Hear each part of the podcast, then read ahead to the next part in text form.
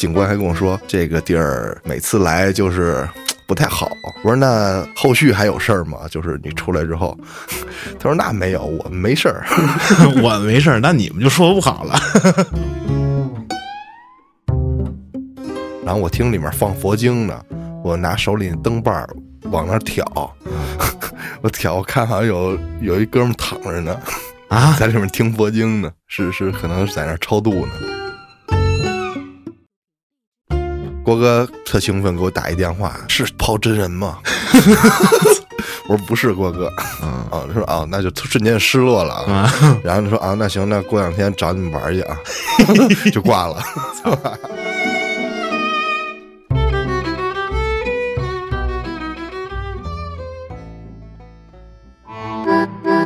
欢迎收听由后端组为您带来的邪事儿栏目。如果您有一些比较有意思的经历和故事，可以关注后端组公众号投稿给小编，也可以通过小编加入微信群和我们一起交流互动。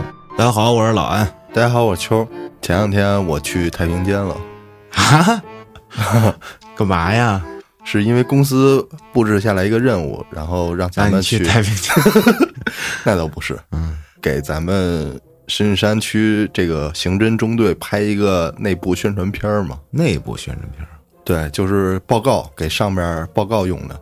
啊，嗯，因为也快冬奥了嘛，然后展现一下队伍的这个呃风采呀之类的。我们的力量。对，那你这跟太平间有什么关系啊？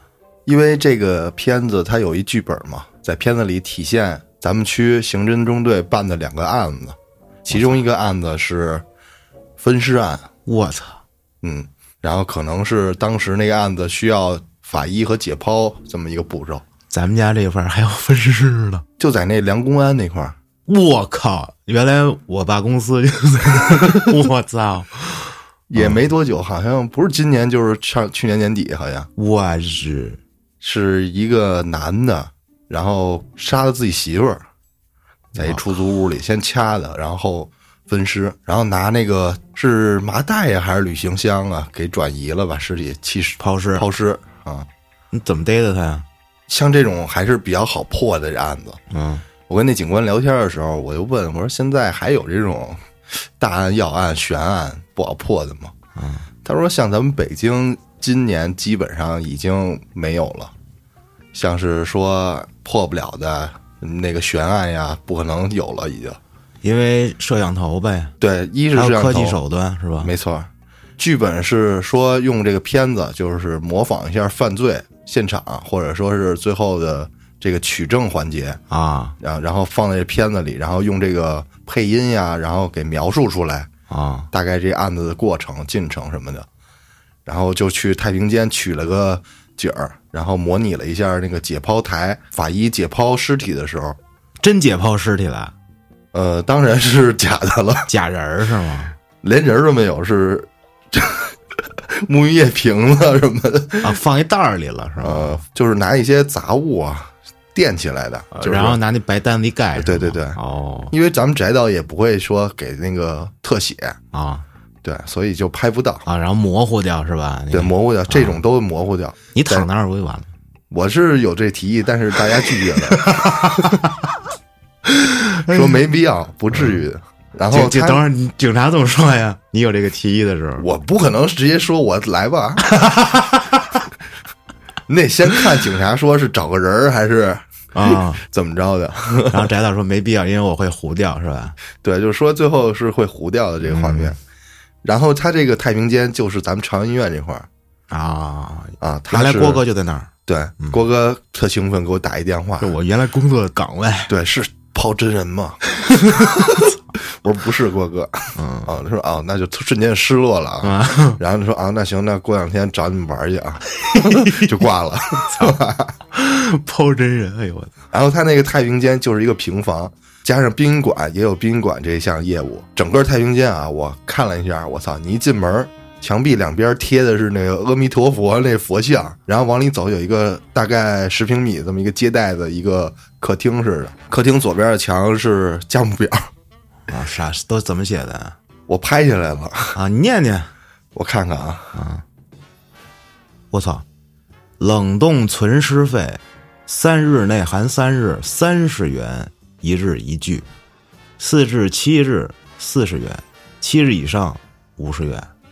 嗯，哇，这么贵呀！对，遗体接运费，大灵车尼桑碧莲两千一次一次半日，啊，凯迪拉克也是两千，奔驰一千五，丰田起价二百，十公里以上十块，出北京十五块一公里。然后这里面还有一个法杖，八十元一个，法杖、童男童女一百元一套，元宝四十块钱一个，就挺离谱的。这都是烧的呗。对，关照、护灵花、垫背钱，这么贵呀、是啊，三百、三百、四百，我靠，我都死都死不起了，我操！我感觉花圈一千八一个，后面还有什么守灵间，什么这遗体沐浴四千八，守灵间两千八，遗体送灵仪式两千，礼兵抬灵仪式一千六，我的妈呀！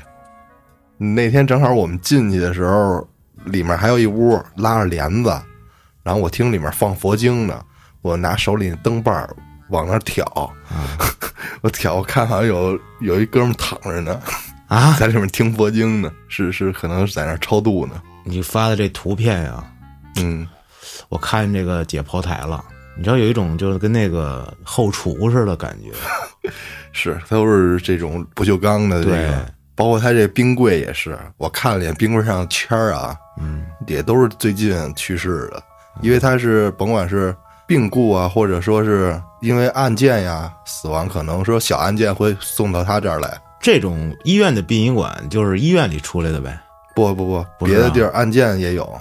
案件也有，对，然后我还问警察，法医是在这儿做吗？法医鉴定，啊，他说原来可能最早是在这儿做，但是后来反正需要你设施啊也好啊，环境啊，啊，更权威一点，，对你就要去专门的这个法医鉴定的这么一个中心。对场所，也是咱们石景山也有，那你这遗体也得直接拉过去啊！对，就是和案件有关的遗体拉过去，我靠，受害人这种，对，去做鉴定，，这么折腾对，然后他那个就是刚才我在图片里给你发了一个，就是告别那个厅，啊！他的右手边墙后有一个小门儿，那门里能进去，是他们员工在那儿住的地方，宿舍好像是。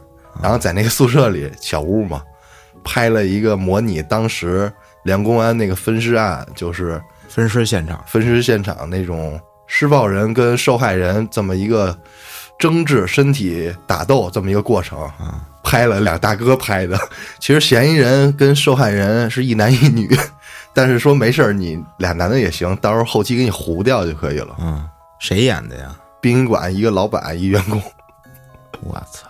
你这我还是真没去过拍这个太平间，啊，警察我倒是拍过那一个一个的跟抽屉似的那个小柜子，就是放人冻着的。啊。我问那警官，我说警官，这屋里是还躺一个吗？他说是，可能是解冻的，然后明天做这个告别仪式。哦，化妆那警官还跟我说，这个地儿每次来就是 不太好。我说那后续还有事儿吗？就是你出来之后，他说那没有，我们没事儿。我没事儿，那你们就说不好了。我心想说我也没事儿，我寻思我甭跟人吹牛逼了，嗯你告诉我就搞这个的。我也没说。我之前拍那个朝阳那门的一个派出所，剧情是呃演警察抓小偷，嗯。我一女警女警官，然后有一段呢是演这个逮小偷，就光那一个镜头啊，啊。跟那个路边上一个花坛那儿啊拍了一多小时，就那哥们儿一个小伙儿，好像是在派出所里负责什么，反正打工的吧，嗯，他也不是辅警，那临时工。应该是就干活的，然后就说你来，你过来，你演这个 犯罪分子，他就被逮嘛，被摁嘛，对，他被扑倒了十好几次。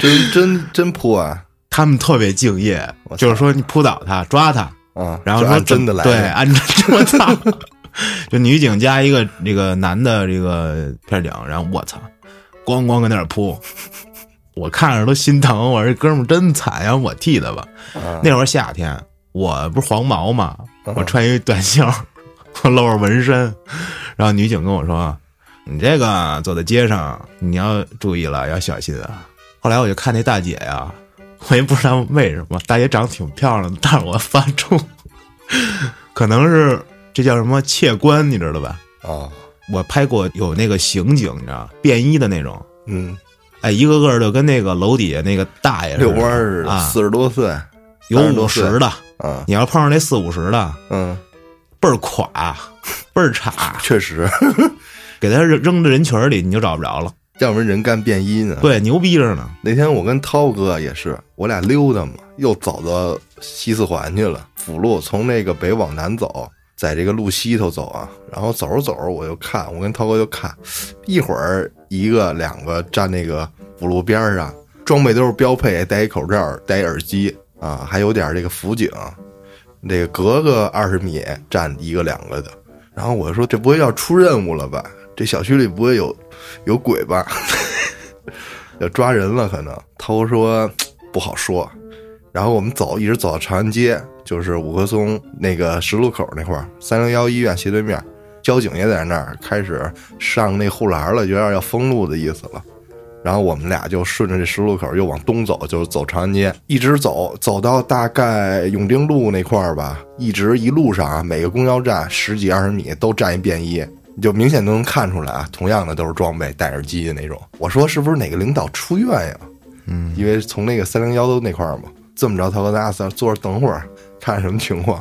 然后我们俩就坐在一个公交车站那个后面的椅子上，坐了大概有十分钟吧。公交车站那儿站了一便衣，大概快八点了，七点五十分左右，晚上啊对，就回头一边回头一边跟我俩说话，一边从那衣服里掏兜掏出了一证件。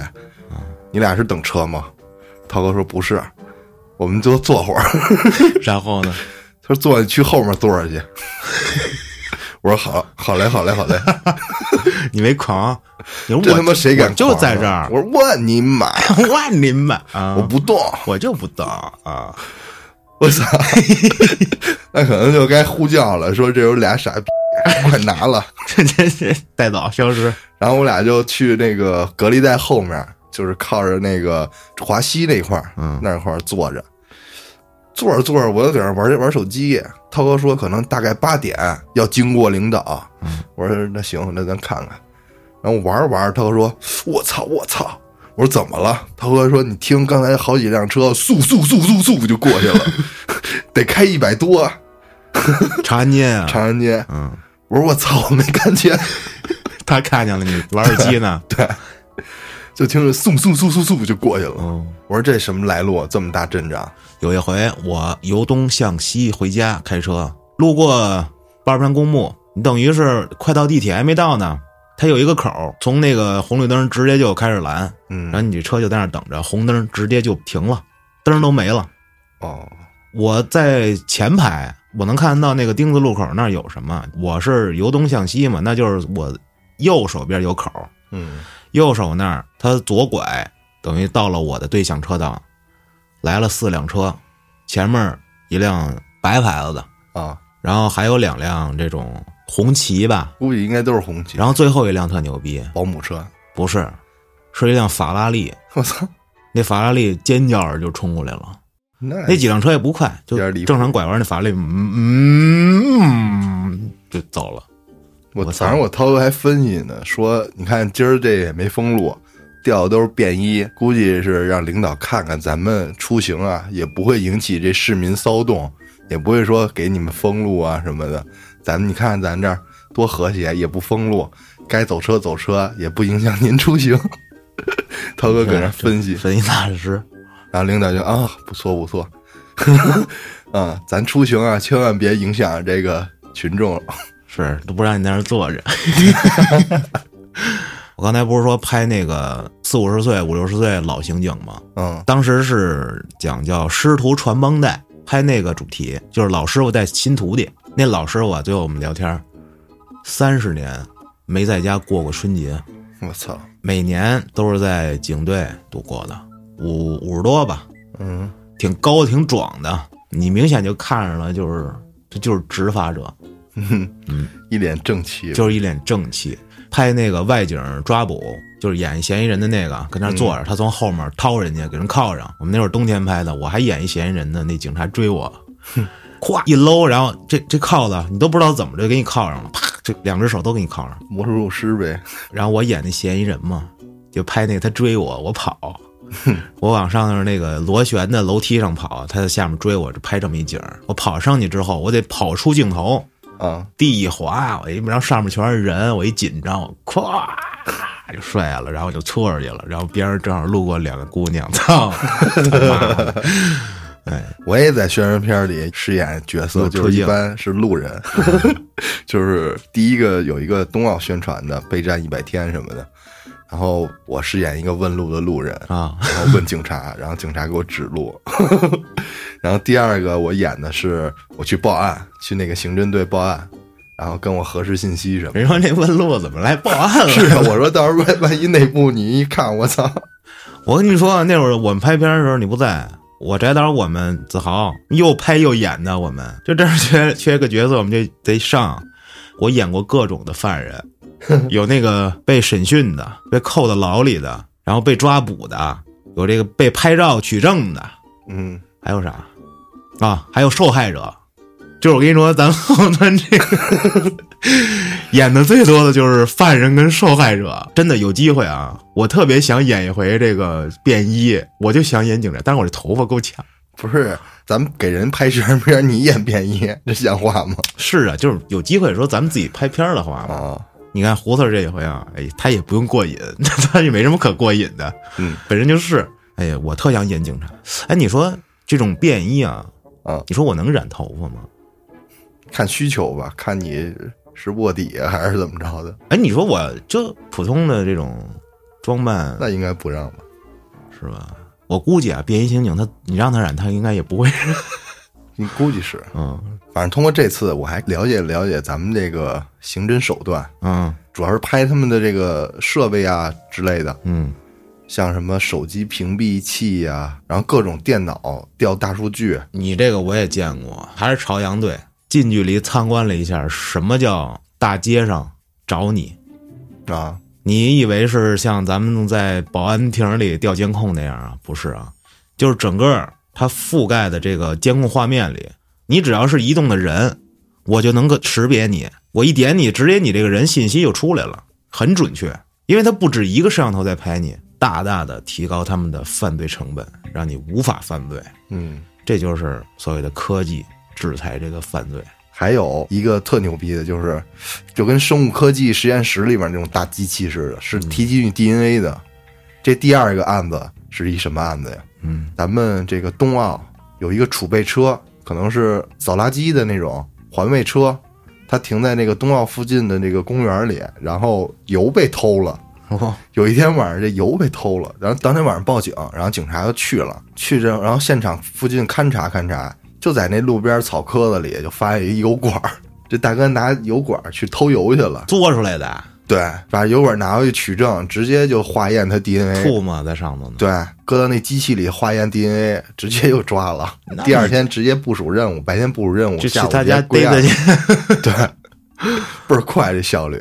我操！我说这大机器大概都躺一个人了，那么大一盒子似的东西，嗯，然后在里面放试管来提取你 DNA，我操，那他这为啥不把作案工具带走呢？这咋想的？我操！他可能没想那么多。好了啊，好了，你说今儿聊太平间，聊了半天跟跟邪事都没啥关系。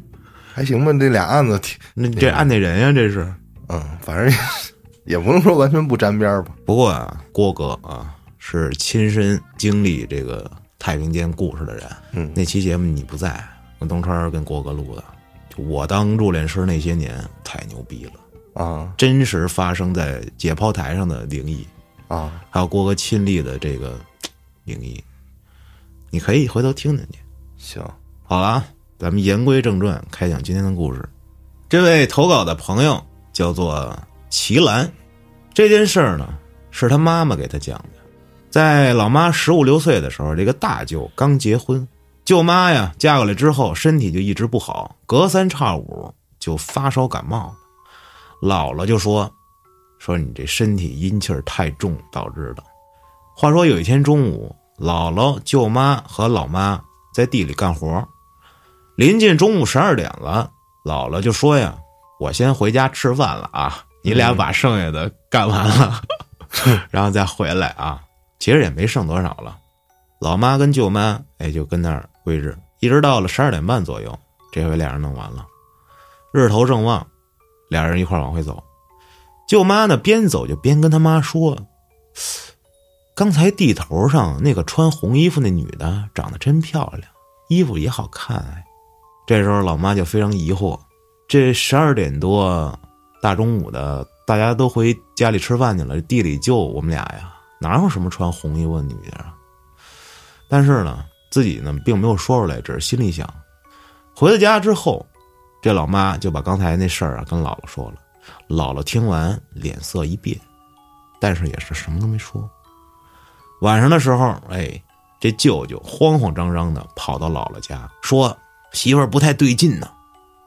姥姥姥爷赶紧就去了，老妈也好奇呀，也跟着一块儿去了。到了这舅舅家呀。就看这舅妈坐在凳子上，一会儿哭一会儿笑，嘴里一直还说着“我冤”。姥姥一进门，指着舅妈破口大骂：“啊，嚓嚓嚓！赶紧从我儿媳妇身体里滚出去！”骂完之后，哎，舅妈果然就不闹了，整个人瘫在这椅子上。这时候，姥姥让舅舅给舅妈扶到床上去，看没什么事儿了，就走了。这老妈呢，跟上姥姥就问怎么回事啊？妈，姥姥就说呀，中午啊，她看见那个什么红衣服那女的，是同村一个死了好几年的那么一女的，是啊，在村口让这公交车给撞死的，死相极惨。出事那天，她穿的就是身红衣服，而且还经常有人会看到冤魂呀。嗯，说这肇事司机逃逸了，一直没找着。这女的的丈夫呢？扔下俩孩子，最后也跑了，这爷们家不管了。嗯，这女的就被埋在这姥姥家地的旁边了，就是他们回来经过那块地。哦，老妈听完了之后，哎，觉得这是一件非常普通的邪事儿啊，也没当回事儿。没想到这舅妈第二天还是闹，这以为让姥姥给骂走了，没想到这比前一天还凶闹的。当时晚上十一点多，舅舅舅妈俩人正收拾好了准备睡觉呢，然后这舅舅就发现舅妈坐在这床上靠着床头，低着头一动不动，叫他几声也不答应。突然，这舅妈开始低着头啊，叽叽叽叽叽那乐，哎呦我操，乐的这舅舅头皮发麻，就能看到这舅妈呀，其实是表情跟那儿哭呢，但是这嘴角上扬跟那儿。滴滴，我操！这表情，而且那个声音啊，明显不是自己媳妇的声吓得赶紧把老爷给叫过来了。老爷过来一看，就问：“你到底要干嘛？一直缠着我儿媳妇？”然后这舅妈就发出了一个不是她本来声音的女声，说：“我冤，我还有两个孩子，我放不下呀。”老爷说：“你放不下，你也不能一直缠着我家人呢。”你快走吧，我也不敢走，要不你送我一段吧？跟老爷说，这怎么送啊？没，说我跟着你，你把我带回去得了，就带回那地里去啊。这会儿已经折腾到夜里十二点左右了，老爷一个人就往那个地里那坟开始走。哦，等于说就是那个女的跟着他一块回去呗。走了十几分钟，到了这坟边了，老爷说。行了，给你送到了啊！别再缠着儿媳妇了，冤有头债有主，谁害你找谁去。说完，老爷就自己原路返回了。回到家，看见这舅妈呀，已经睡下了，没什么事回家了。又过了一天，舅妈还是闹。嗯，这下老爷听说了，非常的愤怒啊！到了这舅妈家，就质问她：“我们昨天不是给你送回去了吗？啊，跟你说了，别再缠着我家人，怎么不听呢？”结果啊，这舅妈还是用那声音说：“我昨晚回去了，害怕，我就又跟在你身后又回来了。”呀，鬼也怕鬼，你看看怕黑。说此后舅妈就一直反复发烧，醒了就开始哭闹啊。老爷带着老妈就搬到舅舅家一块儿啊住着，伺候舅妈去了。有的时候呢。又闹得太厉害，姥姥姥爷谁骂两句啊，能好一阵就这样一直持续着。这不冤种吗？说有一天中午，姥姥在这厨房做饭呢，让老妈去东屋拿一下毛巾。说这舅舅家的格局啊，是中间是一大客厅，东西各一间屋。姥姥和妈妈要伺候舅妈呀，就都住在这个东屋，舅舅自己住在西屋，厨房在这个大院里头，他在屋外头呗。这妈妈一听要自己进这屋，就有点害怕。这时候老妈才十几岁，说那没办法呀，你这现在也腾不出人手来，只能自己去。自己走进客厅，这一进去就感觉浑身鸡皮疙瘩乱颤，有凉风在吹，还感觉有什么东西在盯着自己。这可能都是一系列的心理作用。进的这东屋卧室门口，老妈先探头往屋里一看，啊，没有人。这时候这舅妈在院子里，说再看看这毛巾的位置啊，瞅准了，然后快速的冲进屋，拿着毛巾就跑出来了。这吃饭的时候啊，一家人啊围坐一团，然后啊，这舅妈就开始日常的开始哭闹，哇叽叽叽，这一家子也都习惯了。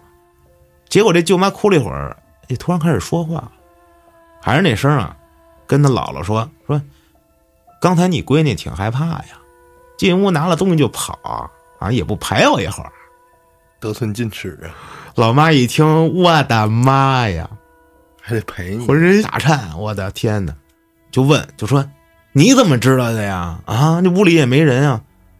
结果这舅妈说：“你探头的时候，我就在你头顶上盯着你呢。”操！哎呦，这老妈一听，哇就哭了，吓得我操！经过这事儿之后，家里觉得这不能再凑合了，就去隔壁村找了一挺有名的一个看相的，一七十多岁一老头儿。这老头啊，一进家门，这舅妈一看他，哎，竟然露出了一脸似笑非笑，甚至是有些讥讽的表情，也不哭也不闹了，盯着他就说呀：“我就在这儿坐着啊，我也不跑。这香你敢点吗？”还挺狂。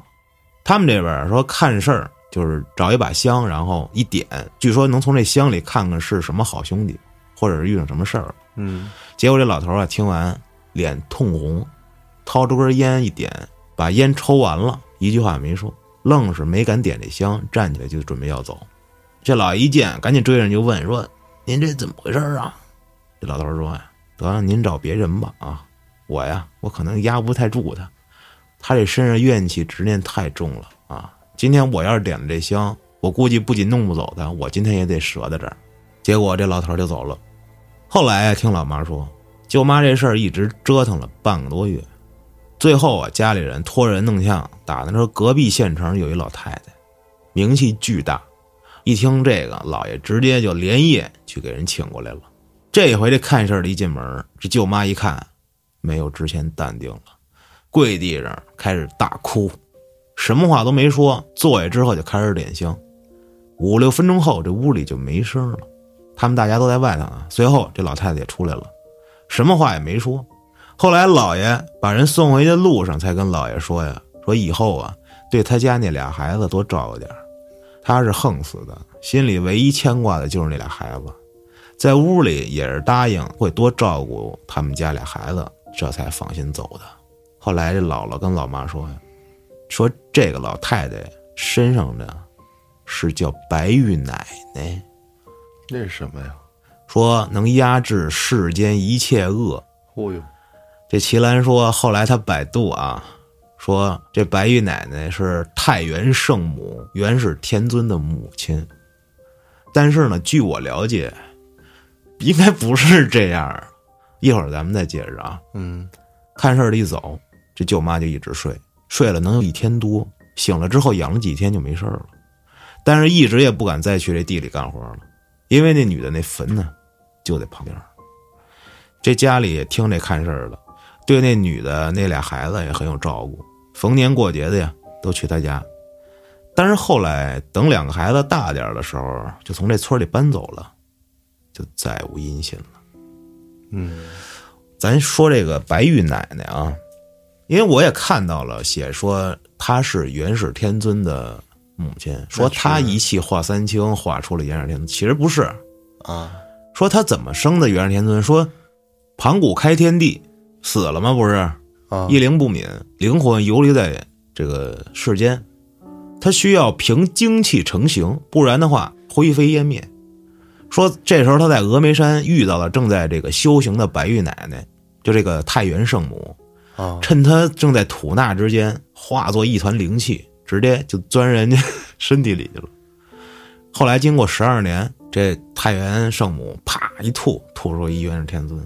这这这传说应该不是很正确，我感觉，因为这元始天尊啊，这种天神级别的大神级别，他就不可能说有母亲啊，啊，那咋来的呀？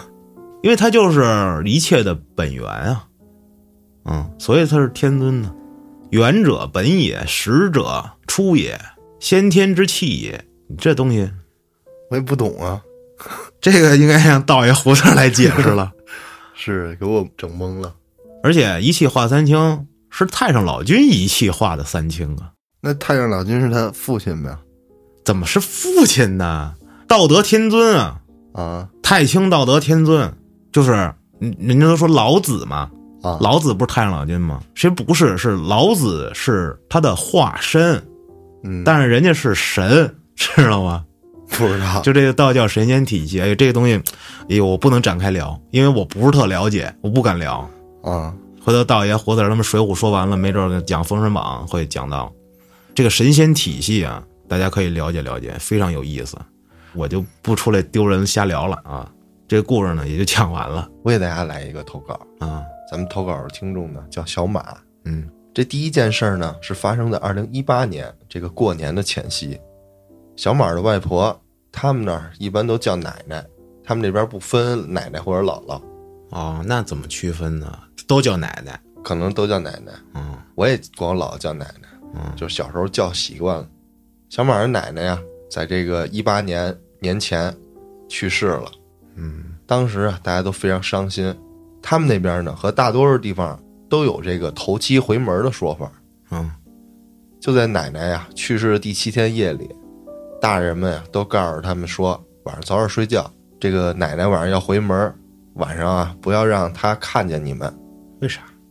要不然呀，这个奶奶会放心不下，不能好好的上路。嗯其实啊，这小马当时心里没有觉得有多害怕，因为毕竟是从小看着自己长大的奶奶，是因此呀，还带着这个思念之情，也没有多想，而且呀，并不相信会真的有回门这个事情。在这儿呢，说一下，他的奶奶呀有七个子女，这奶奶呀一般和他三个儿子，也就是他的小舅住在一起，偶尔呀，其他的子女也会把这个奶奶接到自己家住一段时间。你还是叫姥姥吧，要不然说着说着该忘了。嗯，那行吧。不过呀，这姥姥一般啊还是觉得自己家里好，嗯，也很少去其他这个孩子家里住。那其他子女呢，都会每周会去姥姥家看他。在小美儿他们那儿都会说呀，只要是自己子女的家，这老人去世之后啊，都会回去看一看。因此呀，这头七那天，这小美儿在睡觉的时候啊，他就想这奶奶可能今天晚上会过来看看。自己想着想着呢，就睡着了。他呢，一般睡眠很好，通常是一觉到天亮。但是那天呀，很奇怪，也不知道是几点，他突然就醒了。这小马啊，他有一个不好的习惯，就是睡觉的时候啊，喜欢把这头蒙在这被子里。嗯，因此这次醒来，这个头确实还是在被子里啊。嗯，他又想把这个被子掀开，呼吸呼吸外面的空新气。鲜空气。对，就在刚要掀的时候啊，就突然听见外面的沙发有人坐下的声音。哎呦，那声音很真实。这小马啊，还以为是他爸呢，拿手机一看，这已经两点多了。一般这时候他爸都睡了，就在看手机的这时候啊，就听外面有人朝他的卧室走过来，我靠，很轻很慢。宝贝儿，操！我来了。这小马这时候其实已经开始有点害怕了，因为啊，之前不相信的这些事儿，突然发生了，大气不敢喘。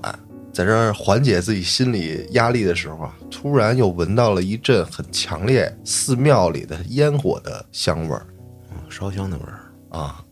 这个味道非常突然，就出现在他鼻子前面环绕。当时啊，他第一个反应就是这个人可能就是奶奶，因为啊，他们早上刚去这陵园给奶奶烧过香一一种味儿。啊、这时候他就想说说，在头七烧香的时候发生了一件很温暖的事儿。就是当天早上，嗯，这小马记得他和这个舅妈和姨姨们一边烧香一边念叨，意思呢就是让奶奶放心的走，别有牵挂，然后说一些什么我们都好着呢，谁谁谁是因为工作忙啊没来，诸如此类的话。就在说完之后啊，这烧的香灰啊突然就飘起来了，嗯，还在这空中转了好几圈，就仿佛啊这姥姥在告诉他们知道了一样。嗯让他们好好生活。他们那边还有这么一个说法，就是说呀，烧香的时候，如果这香灰飞起来了，就说明那边的人他收到了，嗯，并且呀，他还在告诉你，让你放心。这前面不是说这有香火味儿吗？这小马啊，就反映出可能是奶奶回来了，但是呢，他还不敢动。尽管呀，知道这奶奶是来看看他的，他呢就假装闭上眼睛，然后这个香火味儿啊，就大概五分钟之后消失了。这个时候，小马就在被窝里突然就掉眼泪了。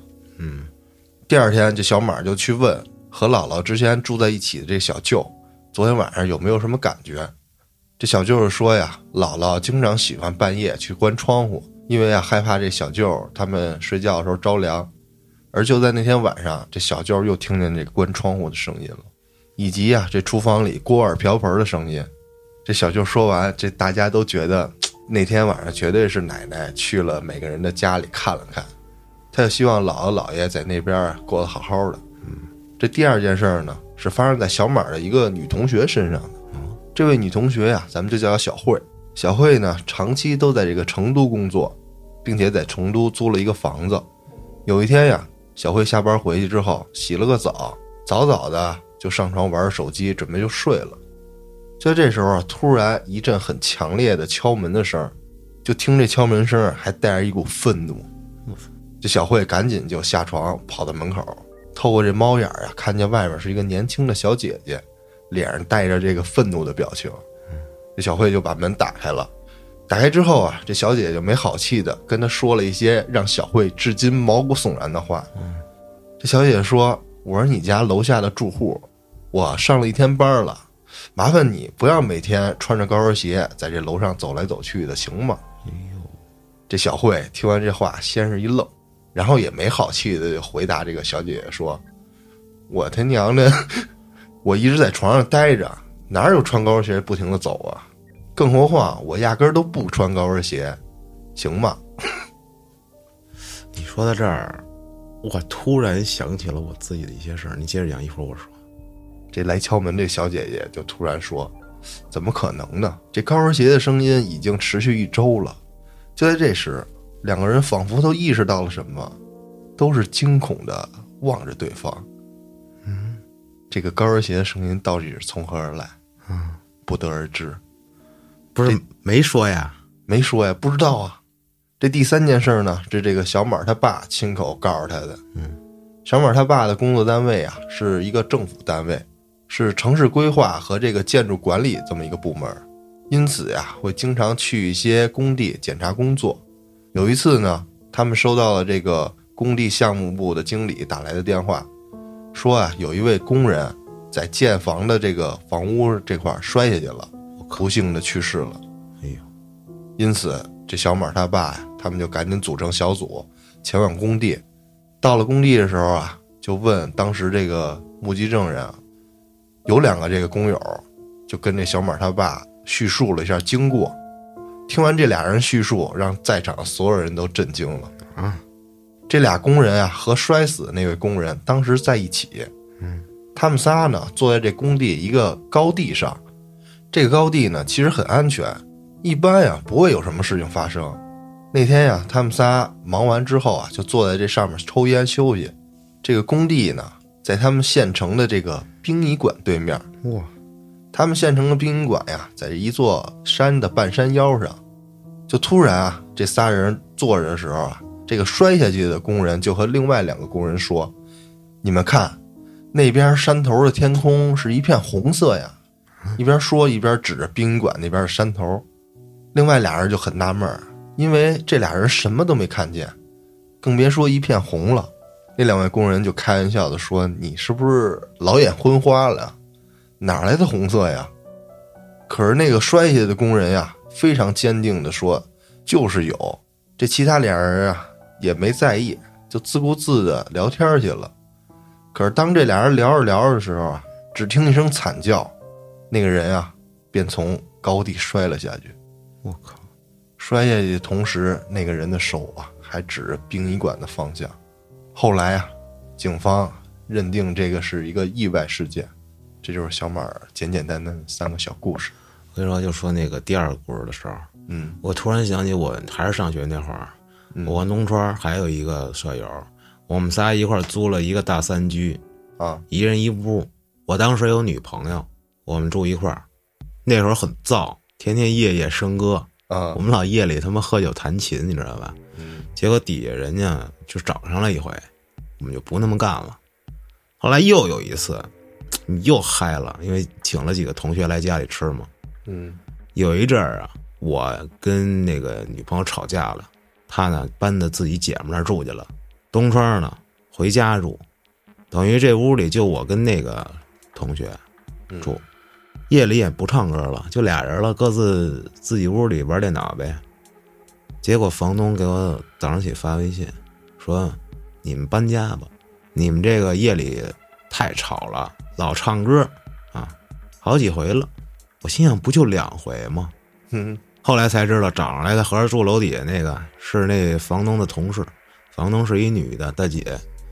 接着跟我说说，你们天天晚上真的太吵了啊！之前跟你们说过，你们也不听，天天的夜里头大半夜的还有这个高跟鞋走路的声音，说我们有高跟鞋走路的声音，说只就昨天晚上还有呢。啊，我说不可能啊，没女的呀。我这屋里也没女的呀。他说：“嗨，你也别说了，我已经就决定了，你们就搬走吧。嗯”我他妈当时我就奇了怪了，就说这屋里头压根就没来过穿着高跟鞋的人，也没有人可能会在大半夜在屋里穿着高跟鞋溜达。对就是至少我们这几个人不可能啊，谁不穿拖鞋呀？跟家。对，但是我们睡着了之后，走廊里或者客厅有没有人走，我们就不知道了。我一直琢磨这事儿，琢磨不明白。反正最后也搬走了。我操，真的轰你走啊！啊你都没有搬家的时间，不好找房。我跟他说，你能不能给我一段时间找房？给我一礼拜，啊一礼拜很短，找不着。结果我们用一礼拜时间搬家，啊根本就没找着房，搬大伯那儿住去了。大伯租了，跟朋友一块儿租个大三居，我们搬过去睡他妈客厅，这才把这学期度过。我也不知道我这屋里到底是谁跟那儿溜达。没事 就是楼下记恨你，这搁那添油加醋呢。天天晚上我这想睡觉，你们他妈跟这上面嗨擦。嗯，有听咱们闲事儿的听众，如果有喜欢玩 CSGO，的可以加我微信，咱们一起玩。你是玩这个游戏特别孤独？就是有时候挺孤独的。之前咱们上半年前，我有一个群，我们群里边的二十个人吧，基本上成宿成宿的玩。现在就是逐渐的，大家也不知道干什么去了，就跟死了似的。每次一上 YY 就有一挂机的，这你找他他也不说话，就挂那儿，也不知道他家是不是广电总局，都不用交电费似的。这电脑二十四小时开着，然后我上去，我在群里摇人，我喊来呀，够够啊！都他妈跟死了似的，不没微信，断网了似的，没人理我，我特烦。之前我们一玩玩早上四五点钟，然后现在就这样了，落寞了。然后前两天我在另外一个群里，咱们粉丝群认识一个小小伙伴，我俩还玩了会儿。那游戏太费眼睛了。我在你家玩了十分钟吧，我的眼睛都花了。然后你还得离屏幕特别近，你就不由自主的就脸贴近了屏幕，要不看不清。啊，你可能没戴眼镜，这太费眼睛了，你怎么坚持玩那么长时间呢？好玩啊！昨天才逗呢，昨天好玩。昨天我们正好人还挺齐的，九个人打内战嘛，就是等于说是五打四，那四个带一个路人，我们九个人都在一个 YY 里玩。就最后我打残局，一 v 二残局，我们就喜欢在 YY 里瞎瞎说八道嘛。就比如说瞎爆点，我们不是不是一波的嘛。虽然我们都在一个 YY，但是我们其实对阵营是不一样的。然后他又迷惑我说，就在那乐啊。一般我们就喜欢背后刀人家电人，嗯，然后他说：“哎呀，我我 ID 叫哥斯拉嘛。”他说：“哥斯拉，别躲了，我跟你一路了。”然后实际上是我一直在跟着他，我在他屁股后面跟了他一路了。他一边在那说，我一边在那憋着乐。然后大哥最后一回头，啪，我给他电了。啊就是他自己跟那装逼，然后不知道你在后边。对，啊他还刚说完，我跟你一路了，我刀你了。然后他一回头，啪，我就给他电了，巨欢乐！我操，拿刀拉人呐，拿电击枪，还有电击枪呢。嗯电击枪是电不死吗？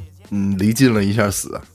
哦，你居然在我鞋事里打广告，打没打玩游戏的广告，我一一块！玩呗，就是找游戏这个伙伴是吗？对。有愿意骑车跑山的朋友们联系我啊！操，骑摩托车啊，骑自行车我就不去了。操，上回跟建的时候，我们骑自行车去戒台寺，骑一半我回家了。你就是他妈那玩捉迷藏先走的那个，我特烦，你知道，我骑不上去了。建的时候跟刚哥俩人骑巨快，也不他妈等我，然后我就感觉特绝望，我直接我下坡滑行，我压弯回家了。好了啊，十月的节目就圆满的结束了啊，接着就是十一月了，感谢您的收听，咱们下期再见。